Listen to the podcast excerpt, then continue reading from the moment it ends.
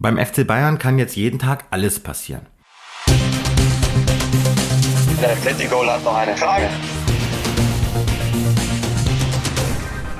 Das waren die Worte von Florian Plettenberg in der letzten Woche. Und jetzt, eine Woche später, ist also Folgendes passiert. Julian Nagelsmann wechselt für eine Rekordablöse im Sommer zu den Bayern.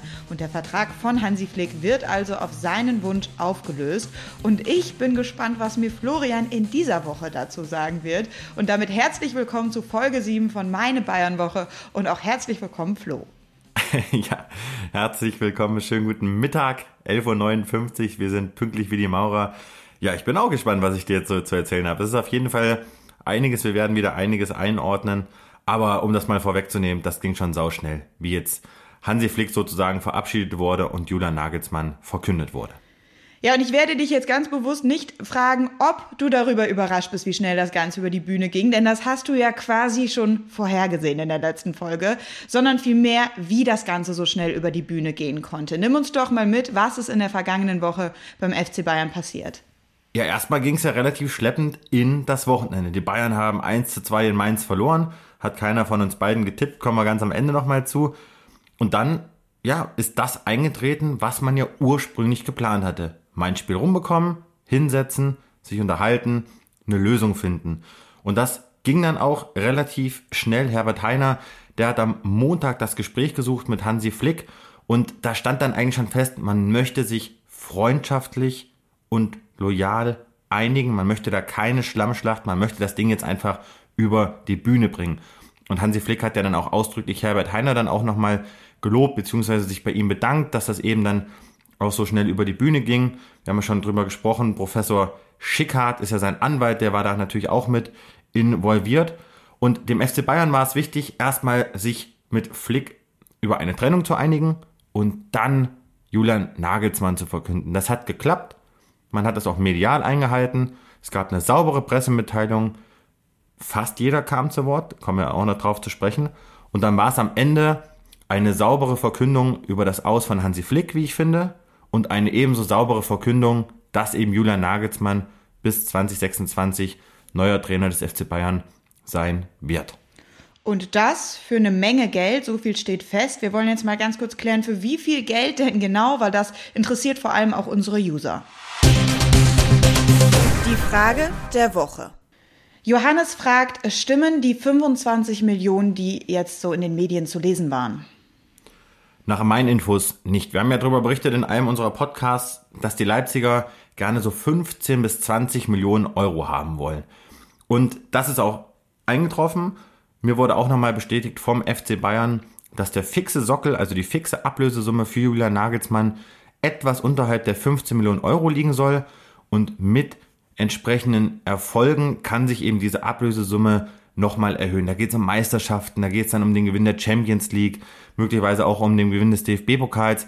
Also da hat Leipzig, denke ich, immer noch gut verhandelt und unterm Strich ist Julian Nagelsmann der teuerste Trainer der Welt. Und nicht nur eine verdammt hohe Ablöse wird für Julian Nagelsmann gezahlt, sondern er kriegt auch einen verdammt fetten Vertrag, nämlich einen Fünfjahresvertrag. Das ist schon echt ein langfristiger Vertrag für einen Trainer. Das war in der Pressemitteilung zu lesen und ich habe mal nachgeschaut. Der letzte Trainer, der länger als drei Jahre bei den Bayern Trainer war, war Ottmar Hitzfeld. Selbst Pep Guardiola hat es nicht über die drei Jahre hinaus geschafft. Glaubst du, dass das jetzt auch ein Zeichen ist, was die Bayern setzen wollen, dass man mit Julian Nagelsmann jetzt nochmal eine Ära prägen möchte bei den Bayern? Ja, das Wort Ära, Jana, da muss ich immer so schmunzeln, weil ich reise ja jetzt mit den Bayern seit ein paar Jahren auch durch die Gegend. Und ich weiß noch, als Nico Kovac vorgestellt wurde, wir waren im Amerika-Trainingslager, es müsste, wann war denn das? Müsste so 2019 gewesen sein. Also da wurde er nicht vorgestellt, aber das war so dieser Dreh. Und da sagte auch Karl-Heinz Rummenigge, dass er eben Nico Kovac zutraut, eine Ära zu prägen. So, und das gleiche hat man ja auch Hansi Flick eigentlich zugetraut und wir wissen beide, ist nichts draus geworden. Aber jetzt kommt's. Es wäre jetzt an der Zeit, dass Nagelsmann das mal hinbekommt. Und das ist ja ein klares Zeichen. Fünfjahresvertrag. Die Trainer des FC Bayern haben ja im Schnitt immer Verträge bekommen, so um die zwei bis drei Jahre. Dass jetzt ein Trainer mal einen Fünfjahresvertrag bekommt, das hat's eigentlich, nein, das hat's noch nicht gegeben. So, und das ist ja das klare Zeichen. Nagelsmann ist jetzt der Umbruchstrainer beim FC Bayern. Und der muss keine Ära jetzt begründen, aber er leitet auf jeden Fall eine neue Ära ein mit vielen Veränderungen und natürlich mit einer Art und Weise, wo ich sehr gespannt bin, ob die dann zum FC Bayern passt. Und wie die genau aussehen kann, diese Ära, da wollen wir auch später nochmal inhaltlich wirklich drauf eingehen. Zunächst aber nochmal zu dieser Pressemitteilung. Ich habe es mir nämlich jetzt zum neuen Hobby gemacht, da auch mal zwischen den Zeilen zu lesen. Du hast es eben schon ähm, kurz angedeutet. Es kamen mehrere Leute zu Wort, genauer gesagt Herbert Heiner, Oliver Kahn, Hassan Salihamidzic und Hansi Flick. Einer fehlt und das ist Karl-Heinz Rummenigge. Ist es jetzt, weil er eben im Sommer zurücktreten wird und er sich deshalb jetzt schon zurücknimmt oder hat das noch was anderes zu bedeuten? Ja gut, er hört ja zum Jahresende auf, also zum 31.12. diesen Jahres. Dann tritt er eben von seinem Posten des Vorstandsbosses zurück und Oliver Kahn übernimmt. Aber eine ganz bewusste Entscheidung des Vereins, habe ich mich auch nochmal rückversichert. Man wollte Karl-Heinz Rummenigge da jetzt bewusst nicht zu Wort kommen lassen. Er war natürlich involviert und man hat sich seine Meinung abgeholt. Das ist ja ganz klar. Er ist ja immer noch der Ranghöchste im Verein sozusagen. Aber man hat gesagt, das ist jetzt das Ding von Oliver Kahn und von Hassan Salihamidzic und von Herbert Heiner. Also quasi dieses Trio ist das Zukunftstrio der Münchner die führen jetzt den FC Bayern mit Julian Nagelsmann in die Zukunft. Und deswegen hat sich Rummenigge da auch bewusst zurückgenommen. Uli Hoeneß soll sich auch schon zurückgehalten haben, wenngleich wir natürlich wissen, dass er großer Julian Nagelsmann-Fan ist. Aber auch da muss ich sagen, finde ich es eine sehr gute Lösung vom FC Bayern, dass man sich jetzt auch wirklich darauf so verständigt hat. Und man, was ich natürlich auch noch, da muss ich natürlich noch was zu sagen, liebe Jana, die Bayern wollen natürlich jetzt auch Ruhe haben. Das wurde mir auch nochmal in dieser Woche bestätigt. Deswegen auch der Vertrag bis 2026. Das hat schon echt an den Nerven der Bosse auch gezehrt und Hansi Flick hat das auch zu schaffen gemacht. Unterm Strich sind jetzt alle mit dieser Lösung, glaube ich, zufrieden. Und man kann jetzt, glaube ich, auch optimistisch sein, dass wieder Ruhe beim FC Bayern einkehren wird. Sehr schön.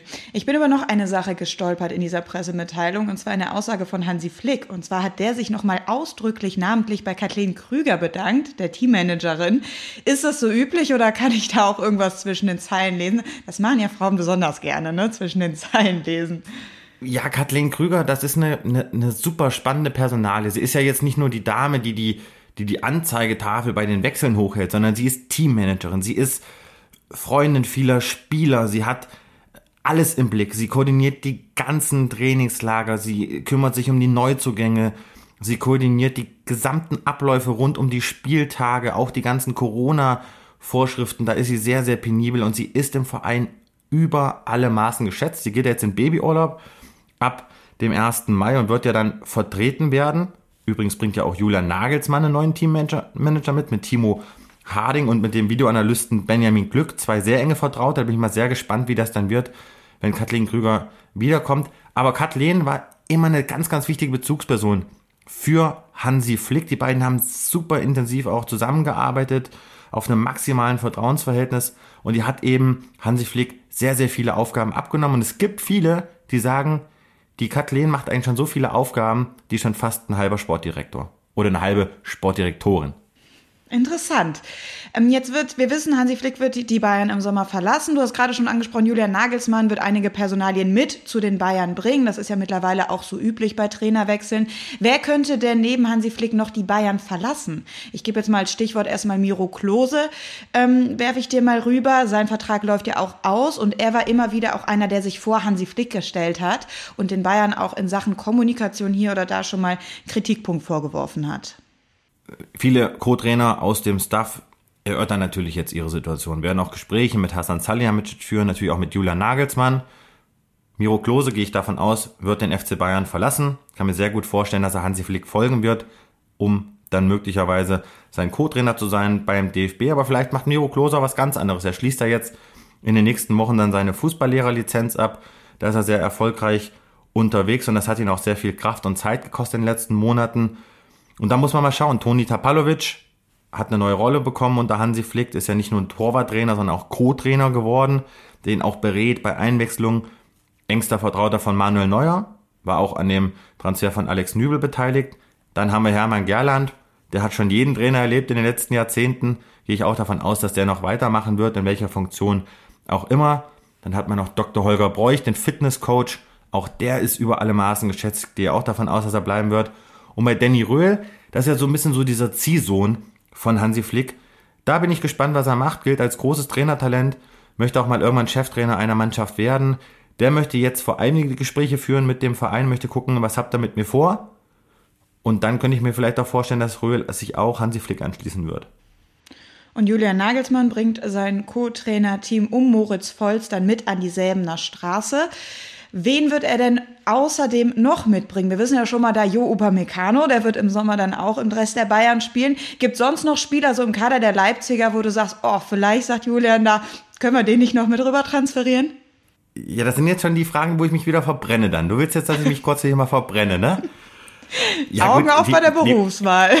Die, ja, ja, ich, ich äh, kenne dich ja mittlerweile. Ähm, ja, ist eine spannende Frage, aber schließe ich aus. Also der FC Bayern hat jetzt in diesem Sommer dann mit der Verpflichtung jetzt auch noch von Nagelsmann genug Geld nach Leipzig äh, überwiesen. Also das sind ja dann äh, all in über 60 Millionen Euro. Das muss man sich mal vorstellen. Also da hat RB Leipzig äh, ja sicherlich gute Deals gemacht, aber die Bayern haben sich eben auch verstärkt. Um das abzuschließen, nein, Nagelsmann wird keinen mehr mitbringen. Davon gehe ich nicht aus. Ich könnte mir vorstellen, dass so eine Personale wie Angelino, der linke Verteidiger, dass der vielleicht mal irgendwann spannend wird für den FC Bayern. Aber man ist ja mit Davis und Omar Richards gut besetzt. Angelino hat ja jetzt sozusagen sich einen Vertrag, er spielt in Leipzig bis 2025 ist er da gebunden, aber so mit dieser Dreierkette, linke Seite, das könnte vielleicht mal einer sein, der so vielleicht nochmal so in eins, zwei, drei Jahren beim FC Bayern auf den Tisch kommt. Das ist für mich jetzt eigentlich die perfekte Überleitung, weil Angelino ist eigentlich das Paradebeispiel äh, für Julian Nagelsmann und seinen Trainingsstil, weil er liebt es ja auch Spieler weiterzuentwickeln. Und ich wollte mir jetzt mal so Julian Nagelsmann als Trainer mit dir wirklich mal anschauen und den versuchen so ein bisschen einzuordnen, zu charakterisieren. Kleine Anekdote von mir. Ich war mal im Trainingslager von der TSG Hoffenheim und ich kriege dieses Bild von Julian Nagelsmann am Flipchart auf dieser grünen Wiese nicht mehr aus meinem Kopf. Und ich habe mir nur gedacht, was macht er da? Ist das eine Raketenwissenschaft, die der da gerade im Training macht? Was glaubst du, welche Spieler haben jetzt unter Julian Nagelsmann die Chance, sich weiterzuentwickeln? Und auf der anderen Seite glaubst du, es gibt vielleicht auch Spieler im Kader der Bayern, die mit diesem, ja, mit dieser Art des Trainierens vielleicht nicht zurechtkommen? Wie deine Augen glänzen, wenn du darüber sprichst. Ja, ich bin fasziniert ähm, vom Trainer Julian Nagelsmann bis heute. Ja, man hört's raus, man hört's raus. Vielleicht hat er ja dann auch eine Autogrammkarte. Ich werde mich da mal drum kümmern für Jana von Julian. Ähm, das muss man mal jetzt sehen, wie er beim FC Bayern agiert. Ist er der gleiche Julian Nagelsmann, der jetzt in Leipzig war? Ja, ich glaube schon. Und wir kommen ja gleich auch noch zu einem ganz interessanten Gesprächspartner, zu Eugen Polanski. Der hat ja Julian Nagelsmann sozusagen von Tag eins erlebt. Hat nicht immer gespielt, aber war auch Kapitän, lobt ihn über alle Maßen. Aber der beschreibt uns ja dann im weiteren Verlauf mal, wie tickt der, wie trainiert der, wie spricht der uns an. So, ich glaube, Julian Nagelsmann darf sich nicht verändern. Der FC Bayern weiß, auf was er sich da jetzt einlässt und ist natürlich dafür bekannt gewesen in der Vergangenheit, dass er sich die Trainer immer mal so ein bisschen auch anpassen möchte. Julian Nagelsmann soll der Julian Nagelsmann bleiben, der er ist. Und ich glaube, der würde im FC Bayern gut zu Gesicht stehen. Es gibt ein paar, ich habe ein paar Telefonate geführt in dieser Woche, die glauben, dass zum Beispiel ein Marc Rocker von Julian Nagelsmann profitieren könnte. Spanier im Mittelfeld, ballsicher ist er, muss sich natürlich noch ein bisschen an das Bayern-Spiel gewöhnen, hat jetzt unter Flick nicht so den Durchbruch geschafft. Da gibt es einige, die sagen, der könnte so mit seiner Spielart, Spielidee einer sein, der profitiert. Und ansonsten wird er jetzt natürlich einen Kader vorfinden, der immer noch ein Superlativ darstellt. Und da bin ich sehr gespannt, wie er mit diesem Spielermaterial klarkommt dieser Kader, den du gerade ansprichst, der ist aber auch schon enorm reif, enorm erfahren. Und jetzt kommt Julian Nagelsmann, 33, ziemlich junger Trainer noch. Stand jetzt hat er auch noch keinen Titel gewonnen. Glaubst du, dass das ein gewisses Risiko für Julian Nagelsmann birgt? Das ist auch schwierig zu sagen, weil was ist Julian Nagelsmann für ein Trainertyp? Er ist ein Trainertyp, der eigene Ideen hat, der eine Mannschaft spielerisch entwickeln kann und auch wenn Peter Neuro mich dafür immer schimpft, aber ich bin ein Verfechter äh, zu sagen, dass es Trainer gibt, die eben eine Handschrift erkennen lassen. Dazu zähle ich Jürgen Klopp, dazu zähle ich natürlich Pep Guardiola, dazu zähle ich sogar José Mourinho, weil der spielt so defensiv, das kann man gar nicht übersehen. Aber dazu zähle ich auch Julian Nagelsmann, weil er eben in Hoffenheim und in Leipzig Mannschaft entwickelt hat, die ja sehr viel vom Angriffspressing gelebt hat, sehr viel von Aggressivität in den Zweikämpfen, viele kurze Kombinationen auf engstem Raum. Also wenn er von oben drauf blickt, da sieht man schon die Handschrift Nagelsmanns. Und er darf nur nicht den Fehler machen, zu viel zu verändern, weil darüber ist auch schon Nico Kovac gestolpert, der dann ein anderes System implementieren wollte, der dann auf einmal auf nicht mehr auf Spieler gesetzt hat, die einfach in diesem Bayern-Kosmos eminent wichtig sind und eminent, eminent wichtig bleiben werden. Stichwort Thomas Müller. Da darf er sich nicht verbrennen. Aber ich glaube, Julian Nagelsmann ist clever genug, um zu wissen, welche Fehler seine Vorgänger gemacht haben. Und ich glaube nicht, dass er da jetzt sofort eine Fußballrevolution anstoßen wird. Wenn man diese Handschrift von Julian Nagelsmann mal versucht in Worte zu packen, wäre das ja Vollgasfußball, extrem hohes Pressing, extrem hohes Tempo. Ist der Bayern-Kader Stand jetzt denn aus deiner Sicht schon bereit für diesen, ich nenne ihn mal Nagelsmann-Fußball? Er kann das. Der Kader kann das, weil du hast ja auf den Flügeln natürlich superschnelle Spieler mit Coman, Knabri, mit Sané, natürlich auch mit Davis, der ja immer noch eins weiter nach vorne rücken kann. Ich glaube aber nicht, dass die Bayern jetzt so diese Angriffspressing-Maschine werden. Der FC Bayern ist seit jeher ein Verein, der über den Ballbesitz kommt, weil die Gegner tief stehen, ja, weil der FC Bayern Lösungen finden muss gegen sieben, acht, neun verteidigende Gegenspieler. Und Julian Nagelsmann muss es schaffen, was Hansi Flick geschafft hat. Er muss es hinbekommen, diese Dominanz in Effizienz umzuwickeln. Und das hat Nico Kovac nicht geschafft. Nico Kovac hat dann irgendwann mal angefangen, sehr defensiv zu spielen. Aber die Bayern wollten das nicht. Die Bayern wollten dann wieder hochstehen und Hansi Flick hat ihnen das Spielzeug gegeben. Also ich glaube, dass es für Nagelsmann wichtig sein wird, auch in die Mannschaft hineinzuhorchen, um dann eine gemeinsame Spielidee zu entwickeln. Was Hansi Flick aber ja auf der anderen Seite nicht geschafft hat, war ja diese Entscheidungsfreiheiten, die er sich gewünscht hat, durchzubekommen, was äh, die Kadergestaltung bei den Bayern angeht. Glaubst du denn, dass man die bei Julian Nagelsmann ähm, ihm jetzt mehr einräumen wird? Naja, wer jetzt glaubt, dass Julian Nagelsmann zum FC Bayern kommt und jetzt alles äh, absegnet und zu allem Ja und Arm sagt, ich glaube, der liegt falsch. Also Julian Nagelsmann ist schon auch ein Dickkopf. Äh, und ich habe mich vor allen Dingen auch mal mit Leuten in Leipzig und in Hoffenheim äh, besprochen und habe mich mal umgehört und einfach mal zu erfahren, was, wie, wie ist der als Mensch und als Trainer?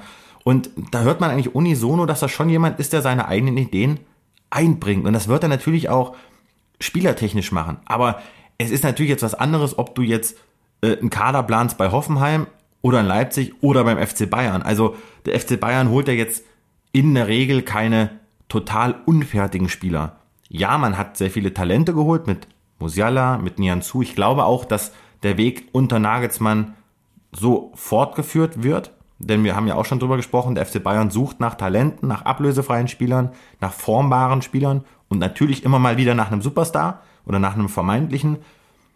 Aber ja, Julian Nagelsmann ist ein Entwicklungstrainer und ich bin sehr gespannt, wie er zum Beispiel auch den bestehenden Kader verbessern kann. Stichwort Kimmich, Goretzka. Schafft das nochmal, die auf ein neues Level zu heben? Ich traue ihm das zu. Stichwort bestehender Kader. Du hast mir eben schon eine Personalie genannt, wo du glaubst, die könnte Julian Nagelsmann vielleicht noch mal weiterentwickeln. Das ist Marc Rocker.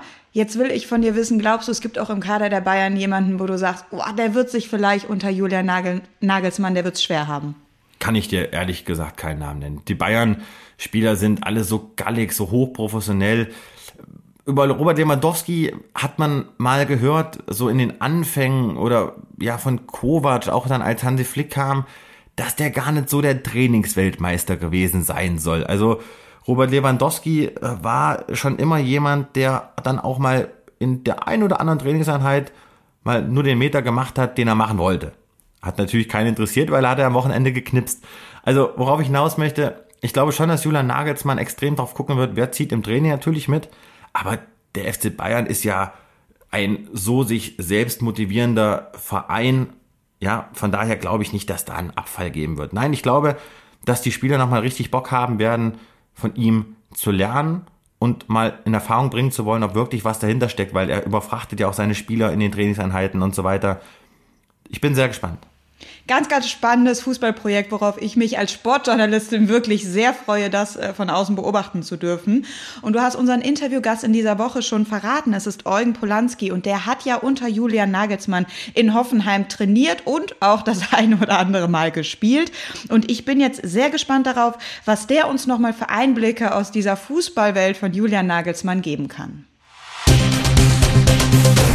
Das Interview der Woche. Ja, hallo? Hallo Eugen, hier ist der Florian. Servus. Schöne Grüße aus Hi. München. Dankeschön. Schöne Grüße aus Gladbach. Ja, danke, nehme ich, nehme ich gerne an. Herzlich willkommen zu deiner Premiere in meine Bayern-Woche. Du kannst ja wahrscheinlich denken, warum ich anrufe. Wir haben ja im Vorfeld schon mal gesprochen. Es geht natürlich um Julian Nagelsmann. Kannst du dich noch erinnern, wie viele Spiele du unter ihm gemacht hast? Nein, weil ich öfters auf der Bank gesessen habe. Aber die Zahl, die Zahl kenne ich nicht. Äh, wirst du mir hoffentlich vielleicht jetzt mal sagen. 39 und kein Tor. 39, kein Zwei, ja, zu WC. Ja, siehst du, der hat mich auf der falschen Position eingesetzt. Das, Ah. äh, das, wird, die, das wird die Lösung sein.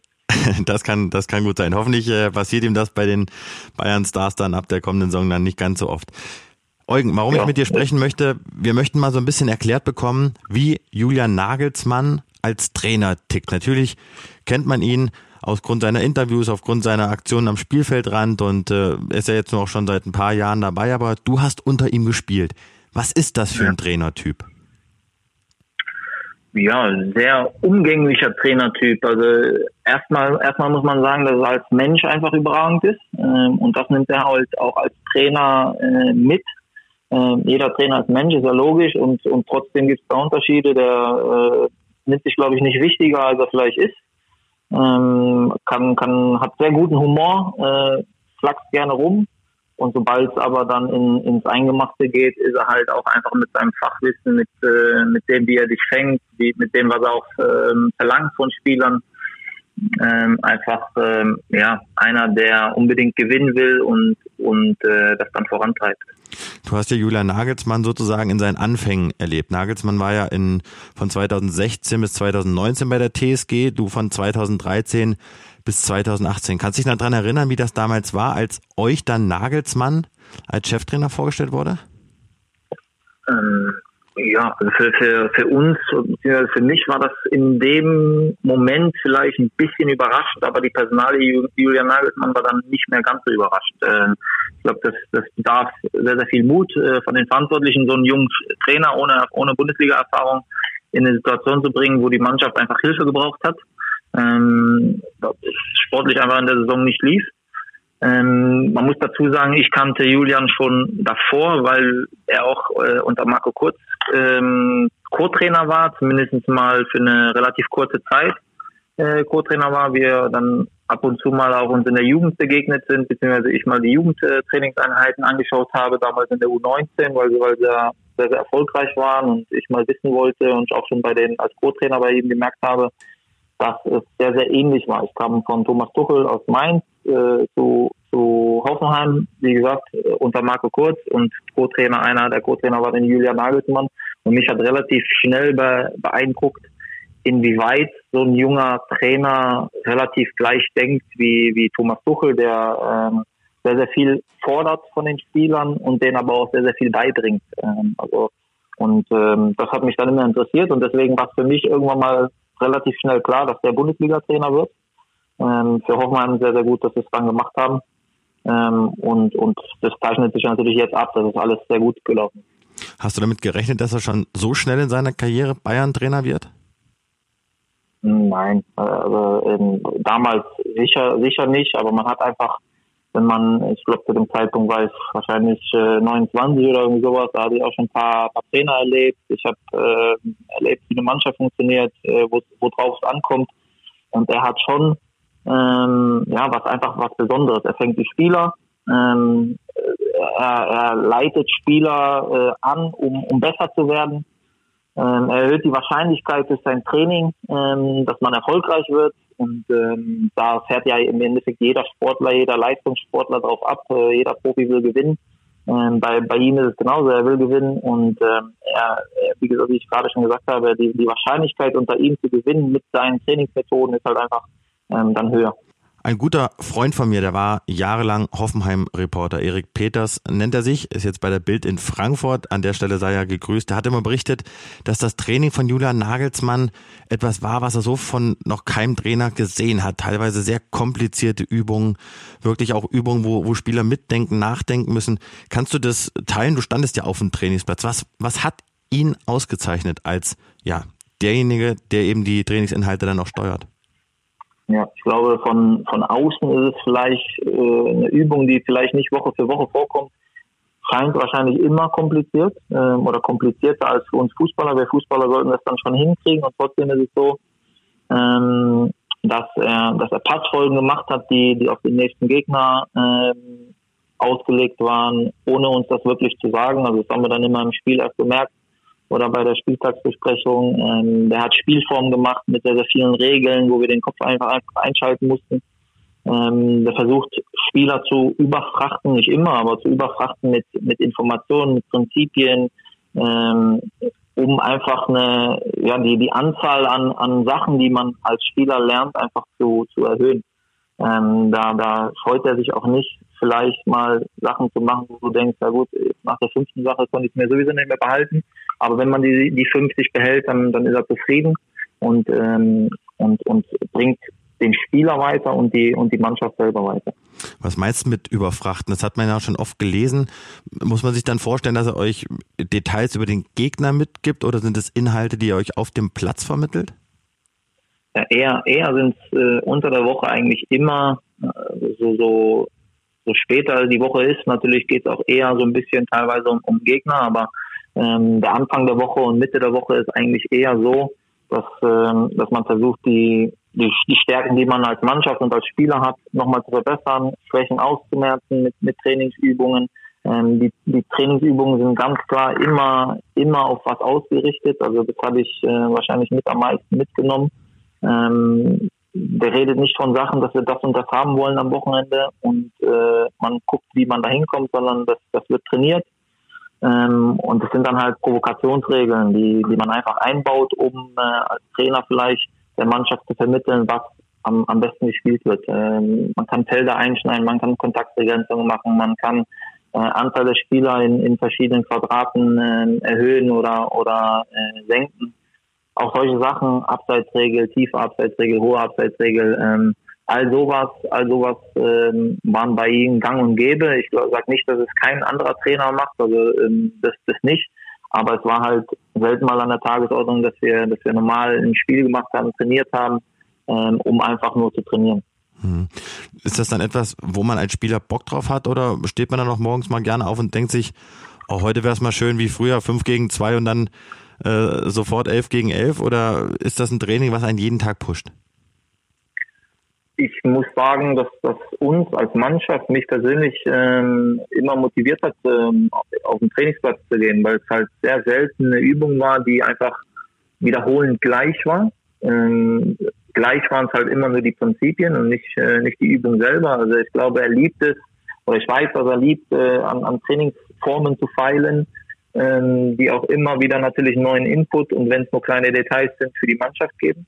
Ähm, es war, glaube immer nur das Abschlusstraining gleich, um, um eine gewisse Routine fürs Spiel zu haben. Ähm, und, und deswegen hat uns das einfach alle gepusht. Es war wirklich auf Ziel gerichtet, es hat Sinn gemacht, äh, es war dann erfolgreich. Das ist ja auch äh, immer mal eine Sache, die, die eine Mannschaft dann ähm, erkennt. Und, und somit äh, konnte der uns eigentlich immer nur damit fangen. Es hat immer Spaß gemacht. Es, es war auch immer keine, keine, keine, keine angespannte ähm, Atmosphäre auf dem, auf dem Trainingsplatz, sondern immer eine losgelöste und, und dann arbeitet es sich natürlich besser. Hm.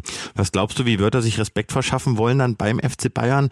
Manuel Neuer ist ja sogar älter als er. Klar, das kannte er schon, äh, hat ja auch schon ältere Spieler auch trainiert. Ähm, was ja. ist er für ein Typ? Was sind so die ersten Mechanismen? Was glaubst du, was, was, was wird er machen, damit die Bayern-Stars ja zu ihm hochschauen? Also ich meine, äh, mein einer der besten Trainer ähm, Deutschlands und wenn nicht sogar einer der besten der Welt. Äh, ich glaube, da, hat er vielleicht noch ein bisschen hin, geht zu dem besten Verein Deutschlands und vielleicht zu dem, zu dem besten Verein äh, in der Welt.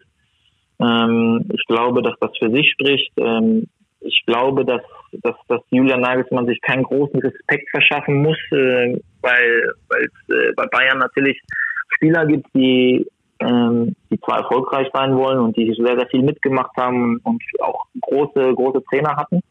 Ähm, die werden relativ schnell merken, dass das, was er sagt, das, was er macht, dass wie er trainiert, wie, wie umgänglich er trotzdem außerhalb äh, ist, ähm, dass das einfach eine, eine Einheit ist. Ähm, das ist ein Sieger, ein Siegertyp, ähm, der gerne für seinen, für, für seinen, ähm, für seinen Lohn auch arbeitet. Äh, und trotzdem würde ich, würde ich sagen, Bayern müsste, müsste ihn trotzdem so lassen, wie er ist. Also es muss jetzt keiner auf die Idee kommen, dass, äh, dass er mit, mit Anzug zum Training kommt. Ähm, der, der wird laut sein, er wird äh, Spaß haben an der, an der, an der Freude. Ähm, und, und das, das würde ich in Bayern raten, Julian Nagelsmann so, so zu lassen, wie er ist. Also das, äh, das, das wird helfen. Klamottentechnisch hat er ja eh einen eigenen Geschmack. Also hoffentlich äh, behält er sich den auf jeden Fall bei. Worüber ich nochmal mit dir sprechen wollen würde, ist Thema Ansprachen. Wie ist er in Ansprachen? Er ist ja rhetorisch sehr begabt und hat ja natürlich auch dieses Spiel beherrscht, er ja auch mit den Medien. Wie, wie spricht er zu seinen Spielern? Hat er so Floskeln, die er ab und zu mal nutzt oder hat er immer wieder neue Reden? Ist das, ist er laut, ist er leise? Kann er da variieren? Ja, der kann laut sein, der kann leise sein. Ähm, ich glaube, er hat ein sehr, sehr feines Gespür für das, was er, was die Mannschaft braucht. Ähm, ihm ist, glaube ich, auch immer am liebsten, wenn die Mannschaft mitdenkt und äh, viele Sachen die Mannschaft selber löst. Ich glaube, da hat er, kommt er jetzt in einen Verein, wo Spieler spielen, die, ähm, die sehr viel erlebt haben, die aber auch mündig sind, die äh, Gewinnertypen sind.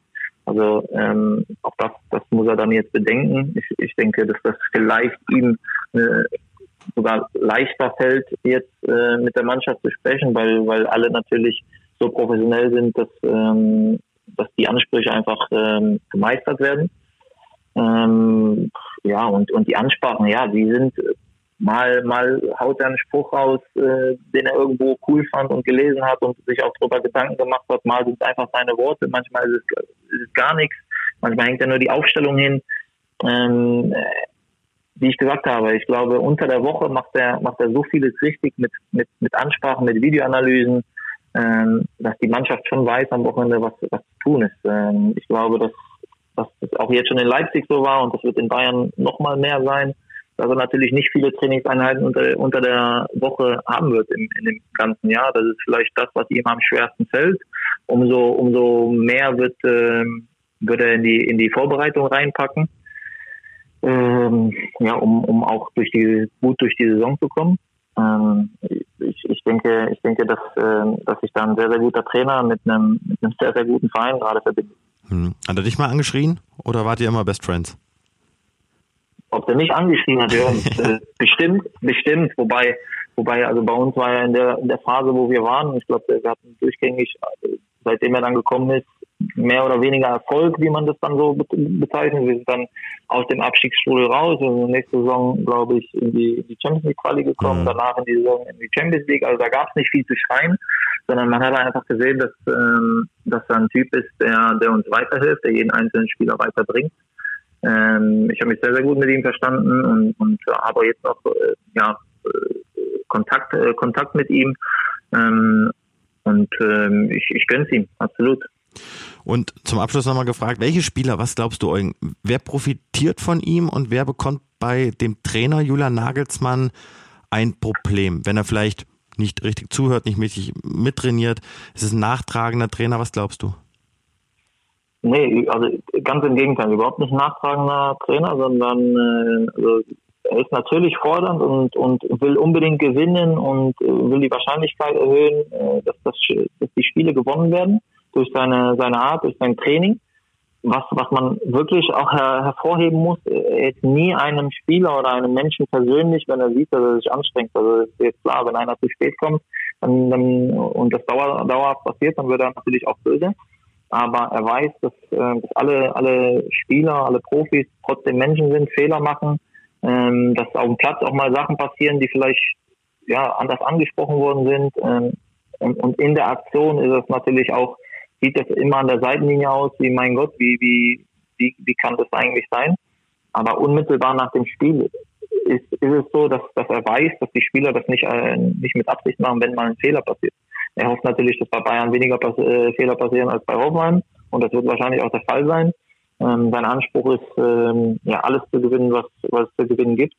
Dementsprechend arbeitet er, aber er bezieht es nie auf die persönliche Ebene und ich denke, dass dass sich das äh, von Haus aus gibt, dass ein, dass ein Profi immer alles geben sollte. Ich denke, dass, dass bei Bayern nochmal mehr Spieler da sein sollten, die, ähm, die wirklich ähm, an ihr Maximum gehen.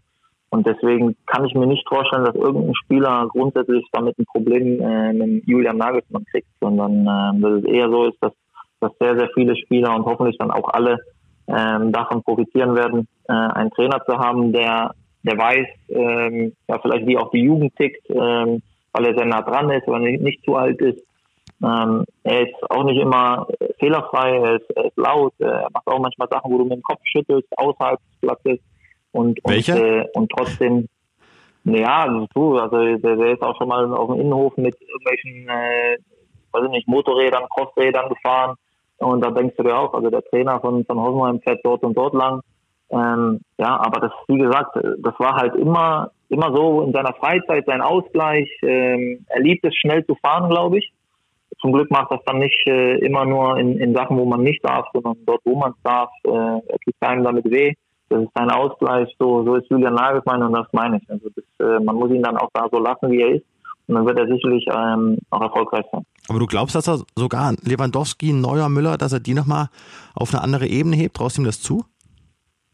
Ja, weiß ich nicht, ob man Lewandowski nochmal auf eine andere Ebene heben kann. Ähm, wenn, dann wahrscheinlich, dass, dass, die, dass die Mitspieler nochmal besser werden ähm, und, und ihm vielleicht nochmal mehr Bälle servieren und was weiß ich was, dass der dann halt nicht nur ähm, seine 20 überragenden Tore macht, sondern vielleicht noch vier, fünf oder dann nur noch, noch mal mehr einschieben muss. Ich, ich, ich glaube einfach, ähm, dass, dass wenn man sich mit Leuten unterhält, egal ob es Trainer sind oder nicht, ähm, man relativ schnell merkt, redet man da mit einem gegenüber, der, der Ahnung von der Materie hat oder nicht. Und äh, mit, dem, mit dem ersten Gespräch werden alle merken, dass, äh, dass er sehr, sehr viel Ahnung davon hat. Hm. Und zum Schluss noch 15 Millionen Ablöse, habe ich gesehen, hast du jetzt noch nicht eingebracht, aber du hast viel, viel Leistung gebracht. Was denkst du über die 15 Millionen Ablöse? Wie viele Millionen Ablöse sind das? 15 ungefähr soll er gekostet haben, fixer Sockel. Plus Prämien kommt er ungefähr auf 20. Ja, du, also das ist ja eine, eine, eine Sache von Bayern im Endeffekt. Ähm, zeigt Bayern, glaube ich, ähm, die Wertschätzung gegenüber von Julian Nagelsmann, dass wir den unbedingt haben wollen.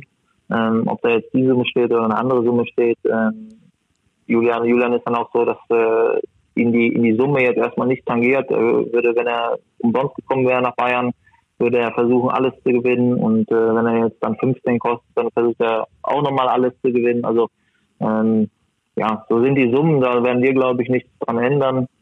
Ähm, und und äh, das tangiert aber an Julian nicht ähm, und, und tut dann im Endeffekt für, für seine Qualität nicht zur Sache. Eugen, wo geht deine Reise hin? Bei transfermarkt.de findet man dich unter der Rubrik Talente Manager. Du bist ja bei Borussia Mönchengladbach dafür verantwortlich, Talente an den Profikader heranzuführen, sie mitzuentwickeln. Welche Freude bereitet dir diese Aufgaben? Was sind so deine Ziele? Wo kann man dich nochmal erwarten in den nächsten Jahren?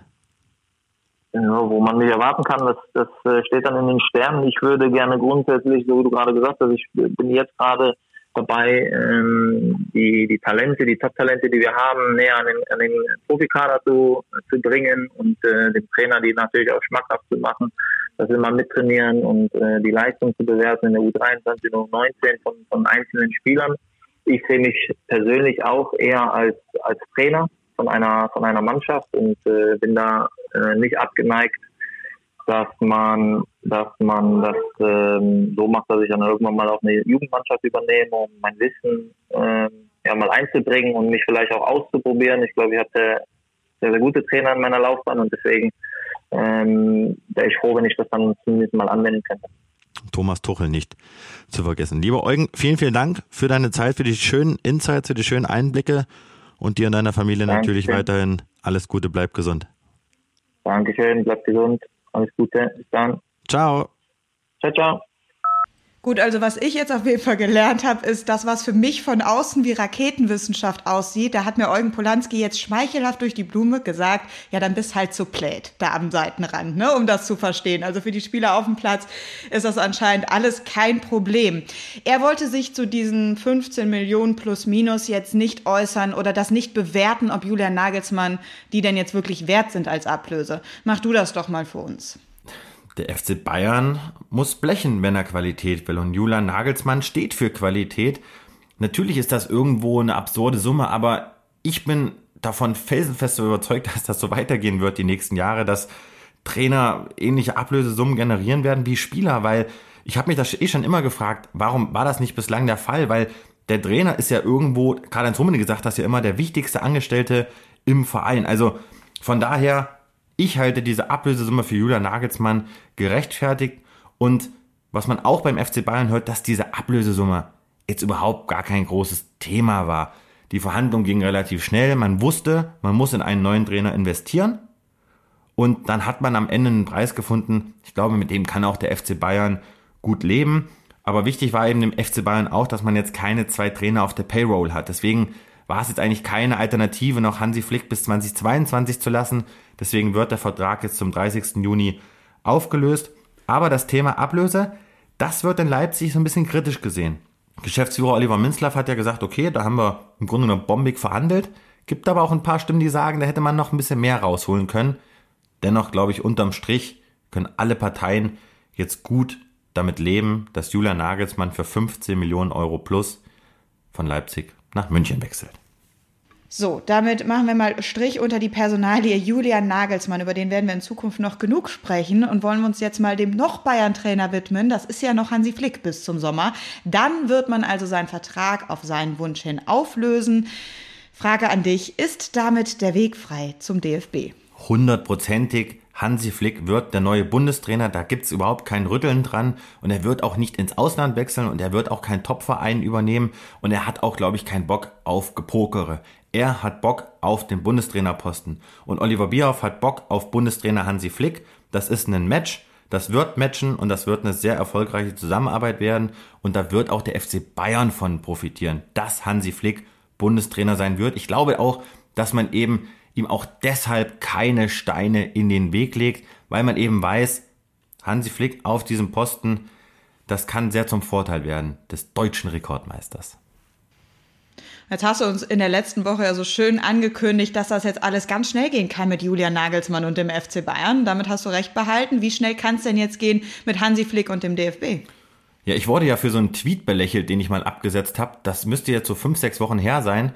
Da hatte ich äh, getwittert, äh, dass Oliver Bierhoff vorhat, den neuen Bundestrainer eigentlich noch vor der EM zu verkünden.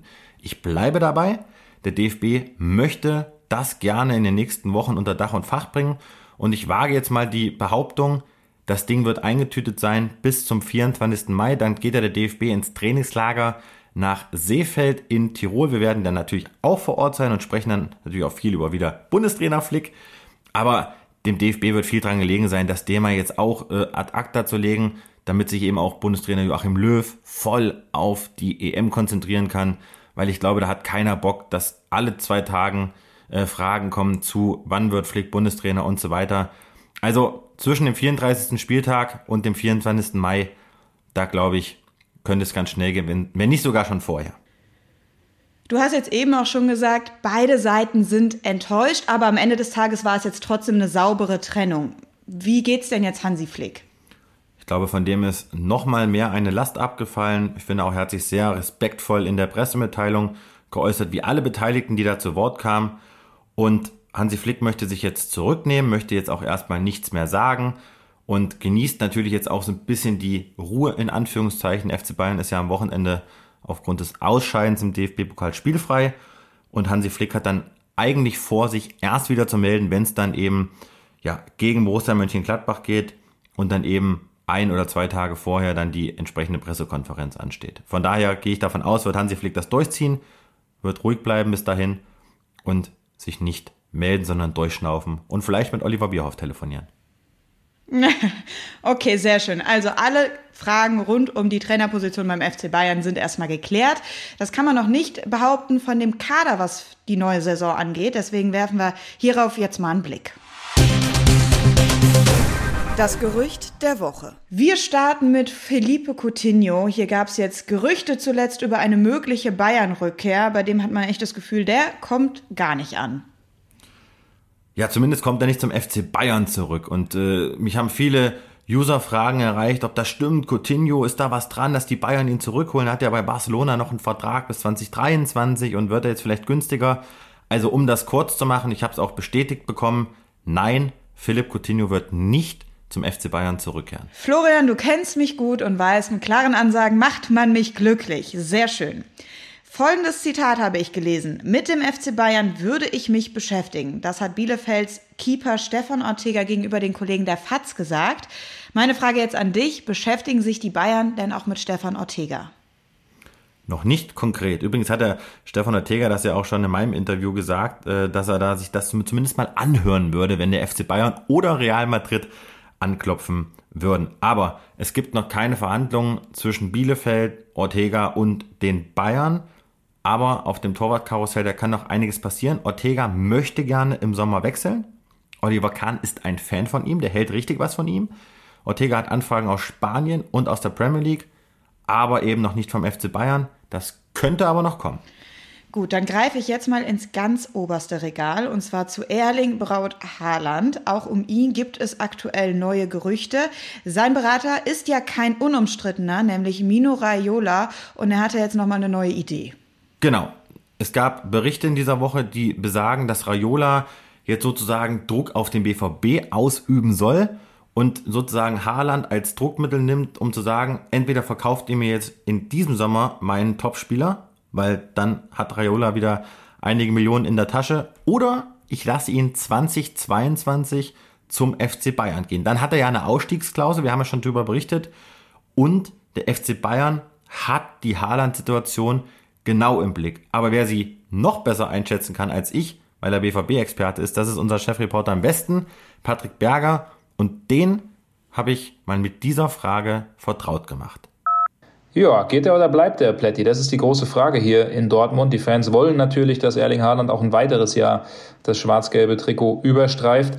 Zu deiner Frage, damit habe ich direkt mal Mino Raiola konfrontiert heute Morgen, habe ihn ähm, ja, darauf angesprochen und er hat gemeint, Fake News, er weiß nicht, wo das herkommt und äh, das sei definitiv nicht der Fall hat er gemeint. Ich würde aber trotzdem nicht ausschließen, dass er den BVB unter Druck setzen wird in den nächsten Wochen. Das hat er ja ohnehin schon getan mit den Reisen. Ist er zusammen mit dem äh, Papa vom Erling, mit Alfie, ja, durch die Weltgeschichte rumgeflogen und hat so ein bisschen den Markt sondiert. Ähm, von der Haaland-Seite ist schon klar zu hören, dass man ein Jahr ohne Champions League auf jeden Fall als ein verlorenes Jahr ansehen würde. Ähm, deswegen ist es da auch noch ganz entscheidend, ob der BVB am Ende wirklich auch in die Champions League kommt.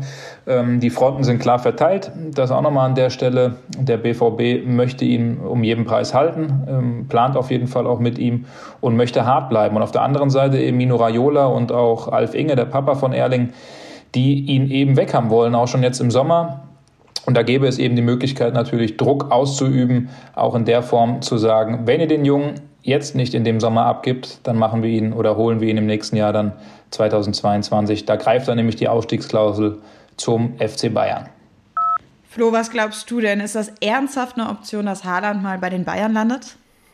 Der FC Bayern muss sich mit Haaland beschäftigen. Und wir haben ja vorhin darüber gesprochen, Julian Nagelsmann leitet jetzt die neue Ära ein. Er ist der Umbruchstrainer.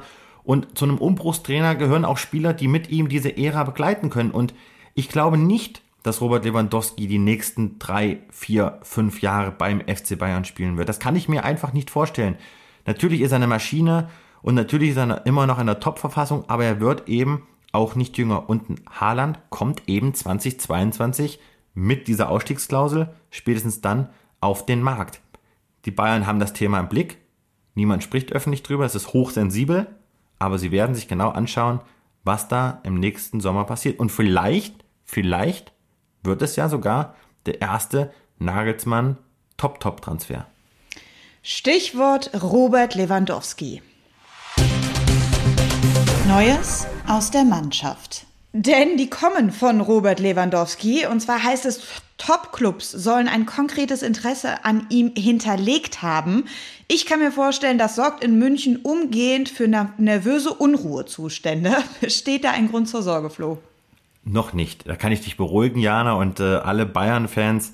Aber Pini Zahavi, der Berater, der ja sich Robert Lewandowski schon vor einigen Jahren angeschlossen hat und hat ja damals die Vertragsverlängerung ausgehandelt und jetzt übrigens dafür verantwortlich ist, dass auch David Alaba den FC Bayern verlässt, der hat vor ein paar Wochen mit den Bayern-Bossen über Lewandowski gesprochen, über seine Zukunft und er hat mal abgewogen, was da jetzt überhaupt Plan ist.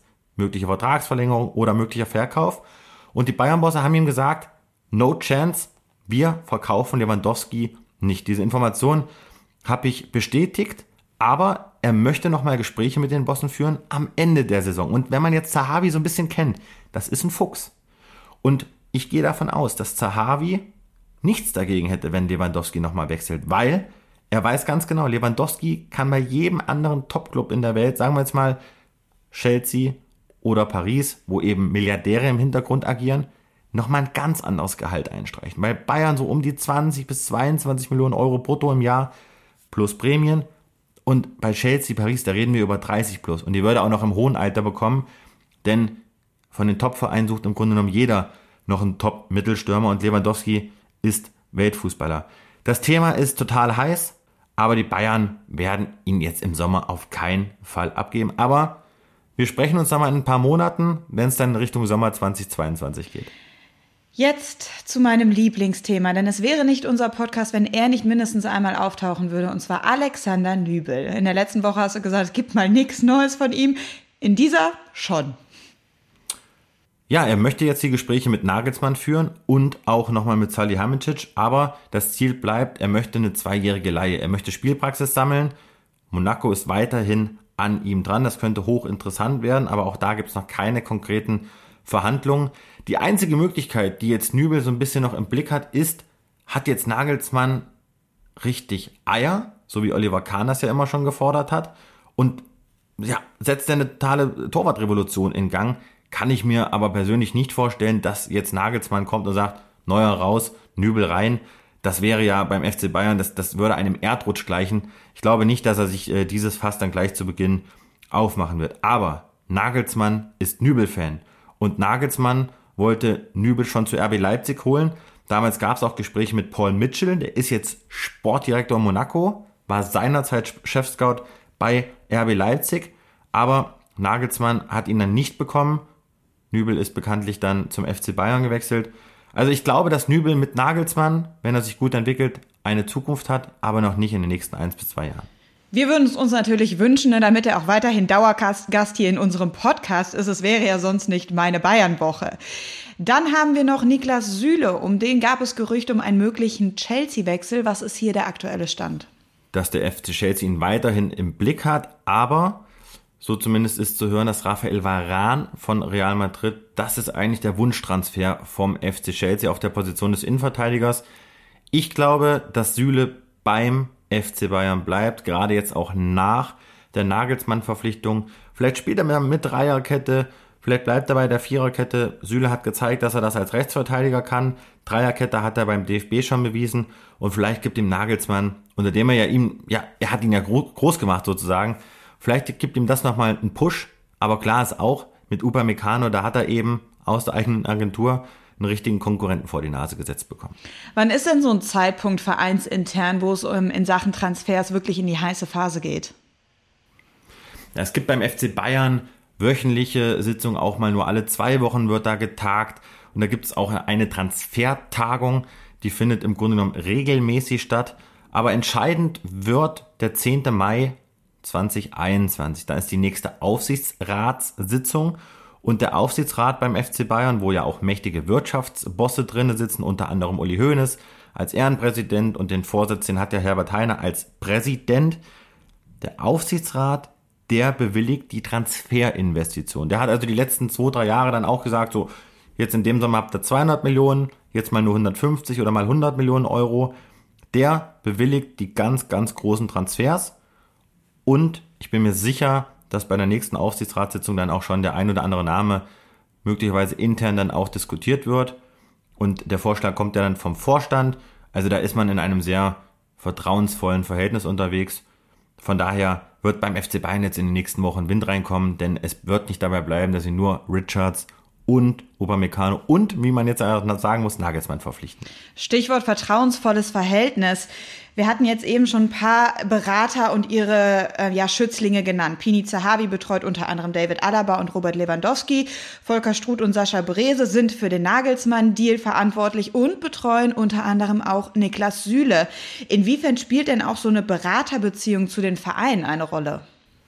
Das Verhältnis zwischen Sportvorstand, Sportdirektoren und Beratern ist natürlich eminent wichtig. Aber das kann natürlich sich auch mal saisonal unterscheiden. Ja, also Volker Struth hat natürlich jetzt mit seiner Agentur mit dem FC Bayern in diesem Jahr total viel zu tun. Upamecano, Nagelsmann, Süle, Batista Meyer, Adrian Fein. Also da ist man nahezu täglich im Austausch. In den letzten Jahren vielleicht eher weniger. Struth hat ja damals den äh, Real Madrid-Wechsel von Toni Groß abgewickelt. Da gab es ja so ein bisschen Missstimmung zwischen beiden Parteien. Aber Volker Struth ist natürlich schon einer der allergrößten und der allerwichtigsten Berater. Sitzt übrigens auch am Sonntag bei uns im Doppelpass, also gerne einschalten. Ich glaube, das wird sehr, sehr interessant. Aber es gibt natürlich auch viele Berater, die machen ihre Spieler einfach wichtiger, als sie sind. Aber es ist schon so, dass die Berater proaktiv auch bei Salihamidzic anrufen, auch bei Chefscout Marco Neppe und ihm sagen, pass auf, hier ist ein Spieler, guckt euch den mal an. Dann werden da Videoschnipsel hin und her geschickt, dann wird mal eruiert, was soll der kosten, was hat er für eine Vertragssituation. Also ein ganz normaler Austausch. Und dann gibt es eben natürlich auch viele dabei, wo du eben dreimal überlegen musst, auch aus Reporter-Sicht, was machst du da? Ich hatte jetzt zum Beispiel einen Tag nach der Nagelsmann-Verpflichtung, rief mich im Rate an und sagte, du pass mal auf, hier zwei super Spieler, der wollte den Nagelsmann schon nach Leipzig holen und die sollen jetzt zu Bayern kommen und mach da mal was draus, mach mal einen Artikel draus. Und wenn mich ein Berater proaktiv anruft, ja, na, da bin ich ja schon vorsichtig, ja, da will er mir kurz, da bin ich skeptisch, ja, da will er mir kurz was verkaufen. Und dann habe ich die zwei Spieler dann äh, ordnungsgemäß dann auch gecheckt bei transfermarkt.de, habe mich schlau gemacht und habe mich dann aber auch nochmal auf der Leipzig-Seite schlau gemacht. Und die haben mir eigentlich sofort gesagt, nein, nein, also kannst du Finger von lassen, stimmt nicht. Die Spieler kann ich jetzt nicht erwähnen, weil ich jetzt auch den Berater nicht auflaufen lassen möchte, aber das gehört auch dazu zu prüfen, wer will mir was verkaufen, wer nicht. Und in dem Fall habe ich mich dann dazu entschieden, dann diese Namen nicht zu spielen. Ja, sehr interessant, ne? wie, wie man da dann auch abwägen muss als Reporter, als Berater, als Verein. Ne? Das sind alle drei Parteien, die da eine Rolle spielen. Sehr schön, Florian. Ich würde sagen, äh, das war wieder eine Menge, die wir zu besprechen hatten heute. Ach so, übrigens Stichwort Urlaub. Wie sieht's denn da eigentlich? Da haben wir noch gar nicht drüber gesprochen. Hast du jetzt eigentlich eine Woche Urlaub gemacht oder nicht? Ja, es war so ein Semi-Urlaub. Wie du sehen kannst, hoffentlich, ich habe ja schon so ein leichtes Tar, ja, also ein bisschen Sonne habe ich abbekommen, auch wenn das Wetter jetzt wieder schlechter wird in München. Ich weiß noch nicht, ob Tar oder ob das schon Vorstufe von Sonnenbrand ist, ehrlicherweise. Es war ein Sonnenbrand, aber was rot ist, wird braun, hat mein äh, Vater immer gesagt. Nein, ähm, man kann keinen Urlaub machen in so einer Phase. Natürlich konnte ich mal mindestens mal einen Tag mal ein bisschen durchschnaufen, aber am Handy ist man sowieso, das ist nie ausgeschaltet, aber der Podcast, der macht mir auch viel zu viel Spaß, als dass wir den jetzt hätten ruhen lassen können und die tägliche Berichterstattung ist eh sehr, sehr wichtig. Aber es war ein bisschen ruhiger diese Woche, aber ich möchte es nicht als Urlaub verbuchen. Ja, okay, gut. Sehr, sehr wischiwaschi, diese Aussage. Aber beim Thema Urlaub lasse ich die mal durchgehen. Thema Tippen können wir jetzt mal ganz getrost unter den Tisch fallen lassen in dieser Woche. Wir haben beide auf äh, die neunte Meisterschaft in Folge gesetzt bei, beim Spiel der Bayern gegen Mainz. Das war nichts. Die Entscheidung wurde vertagt. Neue Chance gegen Gladbach. Das müssen wir aber noch nicht tippen, denn es ist Pokalwoche. Das heißt, vorher hören wir uns nochmal. Freue ich mich drauf. Vielen Dank, Flo und bis nächste Woche. Ach Jana, ich werde immer so ein bisschen melancholisch, wenn du das Ding hier abmoderierst. Umso mehr freue ich mich auf Runde 8 und wir freuen uns dabei sehr drauf, dass ihr weiterhin am Start seid. Das Ding ist ja dank euch ganz weit oben in den Charts. Daher bleibt am Ball, schickt uns eure Fragen und hört gerne auch mal am Sonntag in den neuen Podcast von FCB Inside rein. Die haben mich interviewt, haben das Ding mal rumgedreht und haben mich gefragt, wie mein Leben als Bayern Insider eigentlich den ganzen Tag so aussieht. Also in diesem Sinne, Habt ein schönes Wochenende, passt auf euch auf und ciao, ciao. Der Atletico hat noch eine Frage.